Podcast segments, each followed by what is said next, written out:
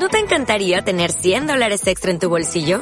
Haz que un experto bilingüe de TurboTax declare tus impuestos para el 31 de marzo y obtén 100 dólares de vuelta al instante. Porque no importa cuáles hayan sido tus logros del año pasado, TurboTax hace que cuenten. Obtén 100 dólares de vuelta y tus impuestos con 100% de precisión. Solo con Intuit TurboTax. Debes declarar para el 31 de marzo. Crédito solo aplicable al costo de la presentación federal con TurboTax Full Service. Oferta sujeta a cambios o cancelación en cualquier momento. España alcanza los 50.000 contagiados. Nos toca pelear por la salud de aquellos más vulnerables ante la enfermedad pero fuertes en su lucha. Los enfermos de cáncer. Psicólogos, trabajadores sociales, médicos y voluntarios, ahora más que nunca, siguen contigo. Asociación Española contra el Cáncer. Llámanos al 900 100 036 o entra en afc.es.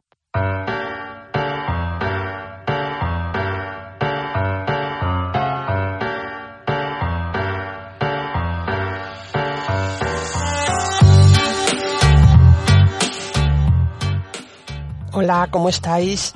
Bueno, hoy retomamos este canal podcast en esta tercera ola ya del coronavirus para analizar no solo cómo ha impactado la pandemia en las personas con cáncer, sino para informar a toda la sociedad, a todos los que nos estáis oyendo, que España necesita un acuerdo contra el cáncer. ¿Por qué?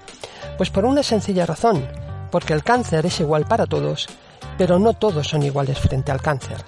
Dependiendo del lugar de residencia del nivel socioeconómico o cultural, las personas tendrán más o menos oportunidades de hacerle frente al cáncer.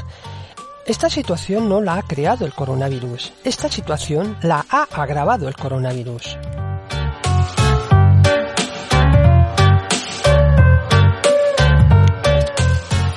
Desde abril del 2020, en pleno confinamiento, ya eh, veníamos diciendo en la Asociación Española contra el Cáncer que el coronavirus estaba creando una emergencia. Fuimos midiendo, fuimos conociendo la profundidad de, de, ese impacto y de aquellos estudios nos reafirmamos en nuestra idea inicial y entendimos que siendo los pacientes uno de los grandes damnificados de esta pandemia, sus efectos no eran más que el agravamiento de viejos retos no resueltos. Solo un aspecto era propio de la COVID, el descenso del número de nuevos diagnósticos uno de cada cinco pacientes o no ha sido diagnosticado o ha sido diagnosticado tarde, con lo que esto puede suponer para la supervivencia.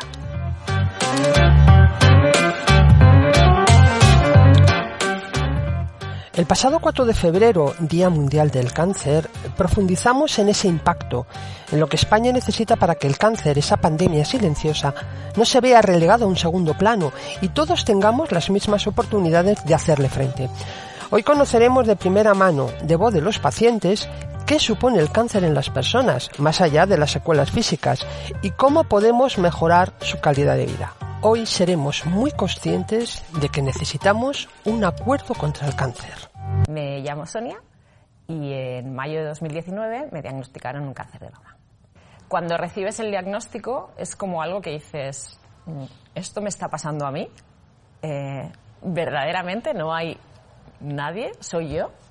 Y sí, es para ti. Los dos primeros días fueron horribles, o sea, ni comía, ni dormía, ni hablaba. Entonces, en mi caso, pues pilló con confinamiento, eh, bueno, mejor dicho, con COVID-19 y en pleno confinamiento. Y entonces, claro, era muy complicado muy complicado porque había que llegar al hospital. Eh, cuando llegabas al hospital tenías que ir protegida con las dos mascarillas, los guantes, tenías que dejar los guantes, tenías que ponerte el líquido, tenías que dar la mascarilla. Cuando salías veías como ellos limpiaban todo rápidamente, como... Y bueno, si te decían hasta el próximo día, pero el próximo día para ti te presentaba, ¿podré venir mañana? Y ahí fue donde ya conocía la asociación, ¿vale? Porque ya era asociada desde hace muchos años eh, pero nunca la había necesitado directamente. Había colaborado indirectamente, claro, como socia. Pero ahí fue donde dije, puf, necesito una ayuda. Necesito una ayuda porque además el hospital no me la brindaba, o no me la brindaba como yo necesitaba, claro. Y contacté con la psicóloga del hospital, no, no llegamos a congeniar, si es, esa es la palabra, no sé. Eh, entonces, además, las eran telefónicas, eh, no había tampoco, no me hacía tampoco videollamada. Bueno, y yo empecé a sentirme cada vez más triste, cada vez más cerrada en mí misma, eh, pasándolo mal, muy mal. Para mí, esa etapa ha sido de sufrimiento, pero sufrimiento con mayúsculas. ¿Vale? Ha sido, han sido tres meses y pico de sufrimiento real. Pues mi nombre es María Teresa Fuertes, Pardo, y el tipo de cáncer que tengo es de pecho, es de mama. Eh, yo empecé en noviembre del 2019, bueno, fui al ginecólogo, una revisión normal, y, entonces, bueno, me, dieron cita para hacerme una mamografía, y con el de esto de la pandemia, pues me lo pararon. Y hasta abril, junio o así, no me volvieron a pedir cita para, para hacerme la mamografía y bueno, se me vino el mundo encima. O sea, me se pasó todo por la cabeza. Pero bueno. O sea, me he encontrado que con la, con la baja, que era un 70%, con lo que me he tenido que vivir. Y bueno, eh, pagar el alquiler, pagar luz, agua, teléfono. Claro, una de las semanas ya se me va en el alquiler. Y me he tenido que bueno, sobrevivir con lo que, con lo que me han ayudado y con, lo, con las bajas que tengo. Pues bueno, yo sigo en el, sigo en el paro, en, en la baja y viviendo de la, de la baja. De los, reúno lo justo para, o sea, intento limitarme al dinero que tengo. Claro, emocionalmente, los nervios, el no poder dormir, la angustia. Dices, estás mala, no puedes ir a trabajar, tienes que, claro, eso te produce estrés. La pandemia ha cambiado los aspectos más cotidianos de nuestro día a día. Ha sido una amenaza por sus efectos en la salud, por su impacto económico y por el miedo que ha generado. Un estudio de la Asociación Española contra el Cáncer y cinco sociedades científicas ha analizado el impacto que la pandemia ha tenido en la atención sanitaria de las personas diagnosticadas de cáncer durante los meses de marzo a junio de 2020. Han participado 36 hospitales, pues durante la pandemia los, pacientes han estado bastante asustados. Han estado, bueno, las preguntas principales eran, pues, eh, qué, qué hacían con sus consultas médicas, si las tenían que posponer, si no, si, si, cómo iban a los tratamientos, si podían ir, pues eso, transporte público, transporte privado, si no, si tenían que ir solos, acompañados. Esto cuatro meses antes me había realizado mm, por privado una mamografía y una ecografía, me encuentro un bulto y como era, es que me pilló justo en la primera pandemia, la primera aula, eh, no podía contactar, no podía contactar con los con mis médicos, con mi médico de cabecera, pero no por nada, sino porque no te cogían el teléfono, había colapso en las urgencias, entonces eh, hasta cerraron la clínica privada donde yo iba a tratarme, la clínica privada, con lo cual eh, tuve que, que ir a un, a un hospital privado y, la verdad tuve que tocar varios hospitales porque en ese momento eh, se estaban derivando pacientes del hospital público al privado. Uno de cada cinco pacientes aproximadamente o no se ha podido diagnosticar del cáncer, que lo tenía, o se ha retrasado su diagnóstico. Es mucho, es una quinta parte de los pacientes que han tenido un cáncer probablemente se han encontrado de que su diagnóstico no se ha hecho o, o su eh, diagnóstico se ha retrasado durante un tiempo. Que en el cáncer el retraso en el diagnóstico es un tiempo precioso.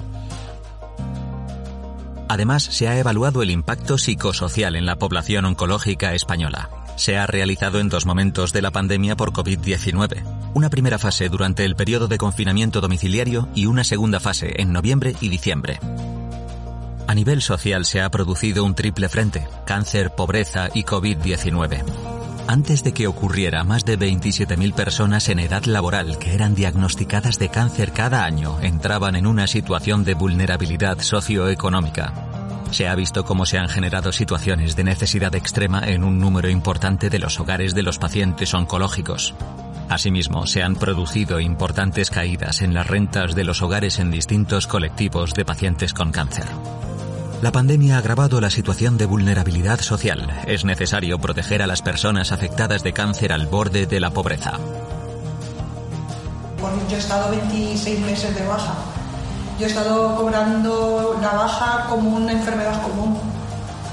Eh, con lo cual me han quitado un 75, o sea, me he quedado con un 75% de, de nómina nada más y pasando revisiones para que me vieran cómo estaba y tal en ese aspecto no he tenido problemas a la hora de revisiones médicas.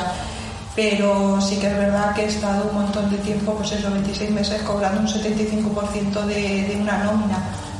porque es muy triste que una persona no pueda llegar a, acabar un tratamiento, ¿vale?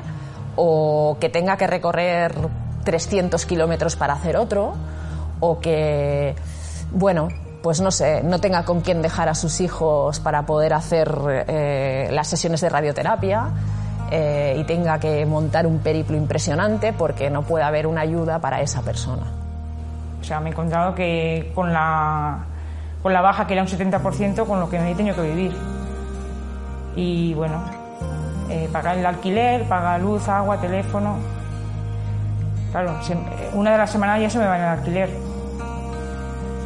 Y me he tenido que bueno, sobrevivir con lo, que, con lo que me han ayudado que son poquitas cosas que al final en, una enfermedad que, que, es larga, que no es una enfermedad corta, pues eso, se van sumando picos, picos, picos y hacen al final un pico grande. ¿Cuáles han sido los niveles de malestar de los pacientes durante la pandemia? Ser diagnosticado de cáncer provoca un intenso impacto emocional en las personas. En el 30% de ellas puede ser tan elevado que necesiten intervención psicológica especializada. El malestar emocional, lejos de reducirse durante los meses de pandemia, se incrementa significativamente en la segunda oleada, alcanzando a un total del 41% de los pacientes de cáncer. Las mujeres presentan mayor nivel de malestar. Así, en abril, la proporción de hombres con malestar era de un 32% frente al 35% de mujeres. En diciembre, la proporción es muy superior en las mujeres que en los varones. Los jóvenes con cáncer presentan mayores niveles de malestar emocional y este se ve incrementado a lo largo de los meses de la pandemia. En las personas con cáncer, el temor a enfermar por COVID-19 es muy superior al que se observa en la población no oncológica. ¿Se han sentido solas las personas con diagnóstico de cáncer?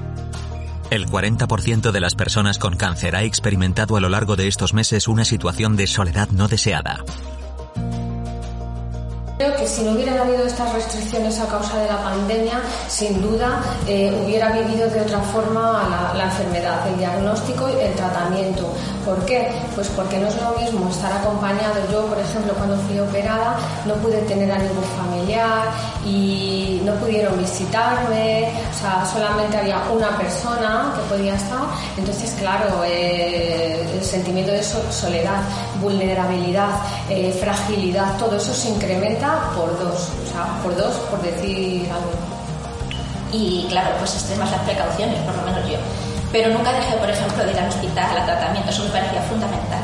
Y no tenía miedo, cuando iba al hospital iba tranquila y, bien. Lo único luego, que en casa también he estado sola, porque vivo sola, y, y lo que, lo, aumentó mucho la soledad en el sentido de que yo me quedé metida en casa, dije no se lo voy a comprar ni a nada, por si acaso me cojo el virus, y claro, pues eh, fue un poquito difícil, eh, al final sobre todo, por juntar el tratamiento de los efectos físicos y, y en la soledad tan, tan brutal. La soledad te hace un efecto de culpabilidad, de aislamiento, de negación, de tristeza, de depresión eh, y todo lo malo, todas las enfermedades. Yo creo que ahora mismo la gente debe estar bastante tocada después de tantos meses de, de pandemia, aislamiento y tanta noticia mala.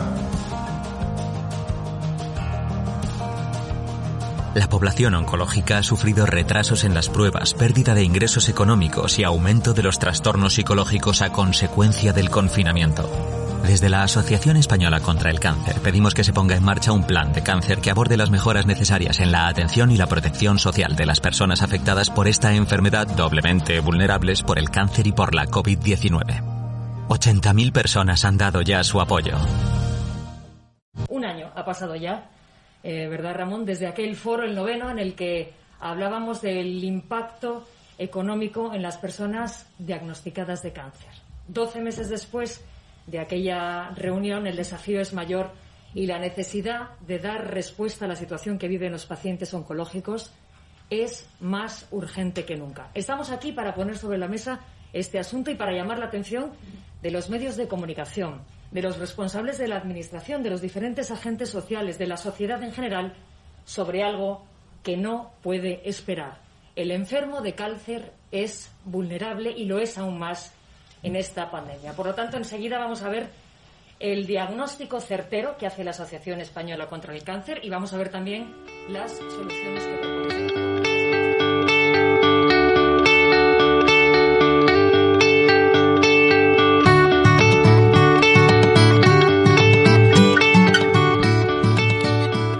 España necesita que nos pongamos de acuerdo en lo que es verdaderamente importante. Y una de esas cosas verdaderamente importantes es el cáncer.